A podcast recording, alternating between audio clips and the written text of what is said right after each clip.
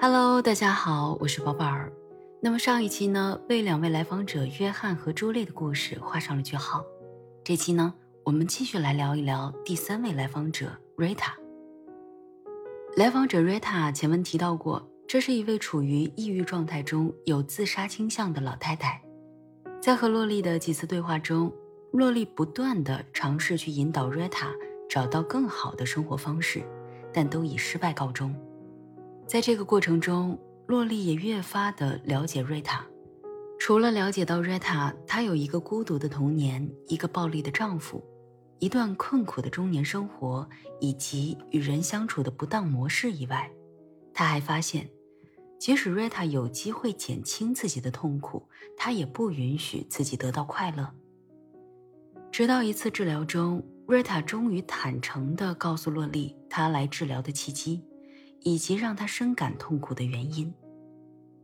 那个影响到瑞塔的人叫麦伦，一个和瑞塔年龄相仿的男士，曾经是瑞塔的朋友。半年前呢，他们结束了友谊关系。但是这个所谓的友谊，其实，在瑞塔的描述中，更像是我们现在常说的“有达以上，恋人未满”的状态。在那一段相处的过程中，他们会谈论旧电影。会谈论瑞塔的画作，麦伦的家庭。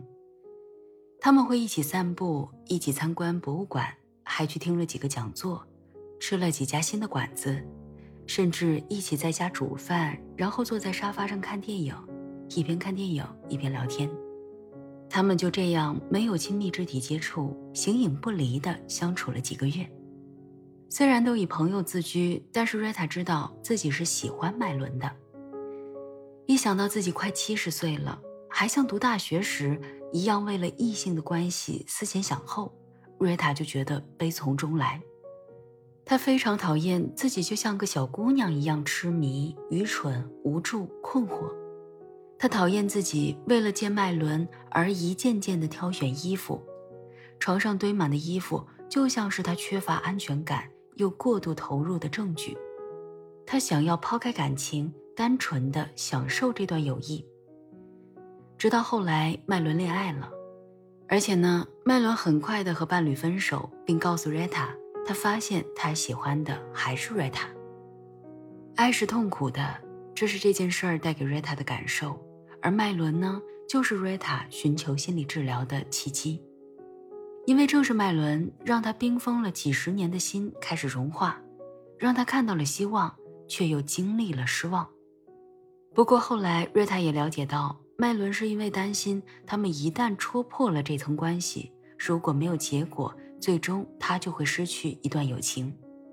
这个呢，其实我跟飞机在聊恋人相似的更好还是互补的更好那期双人播客中就提到过，可能很多人会担心很相似的朋友，如果发展成恋人，最终结束恋情还会失去朋友，因此停滞不前。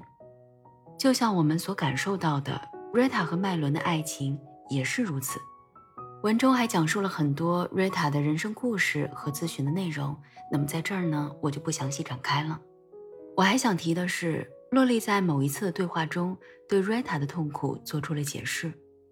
文中这么写道：“痛苦可以起到保护作用，持续的抑郁也可以是一种逃避。”他躲在痛苦砌成的屏障里，可以很安全，不需要面对任何事情，不需要和外面的世界有任何的互动，这样他就能够避免受到新的伤害。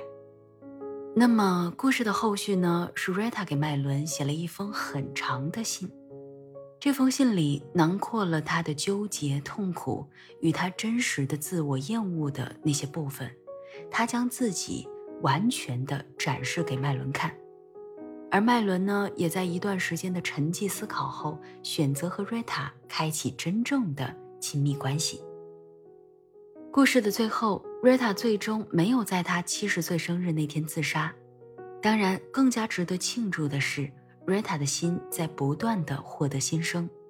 他敢于冒险，尝试从一个僵化的状态转变到一个开放的状态，从习惯性的自责向自我接受的状态靠拢。其实呢，我真的特别的喜欢瑞塔的这部分故事，因为这是我第一次感受到自己真正走入了老年人的内心世界。在我自己的日常生活中，无论是爷爷奶奶还是外公外婆，我都很少有机会能够跟他们去深入的聊天，去了解他们的内心。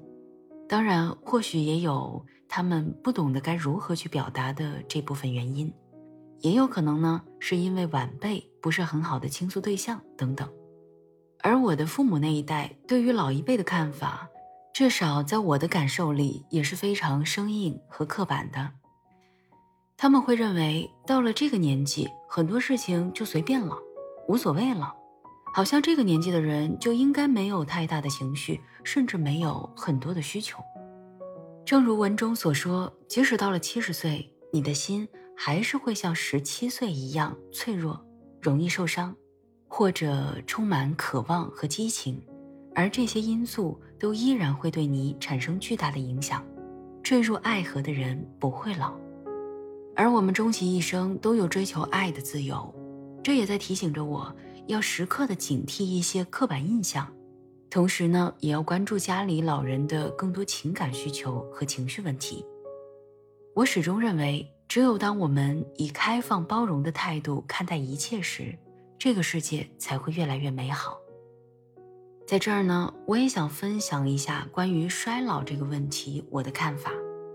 我最喜欢的是巴尔特斯的毕生发展观，这个观点它大概的内容其实就是强调人终其一生都在发展的过程当中，年龄、身体状况不过是维度之一，发展也可以是多元化的。比如卡特尔就提出过流体智力和晶体智力的概念。流体智力呢，指的是一种以生理为基础的认知能力，比如知觉、记忆。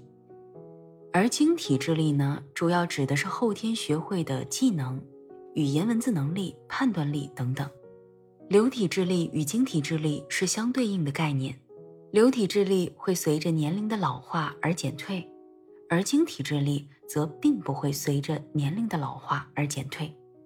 简单的例子，比如那句带着玩笑性质的话怎么说来着？“姜还是老的辣。”所以呢？我们虽然不能否认部分的衰退，但也不能否认，随着我们年纪的增长，有些部分会一直在成长当中。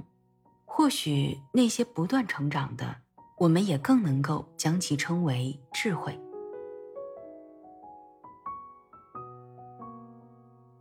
好啦，今天的故事就分享到这儿了。我是宝宝，我们下期再见，晚安喽。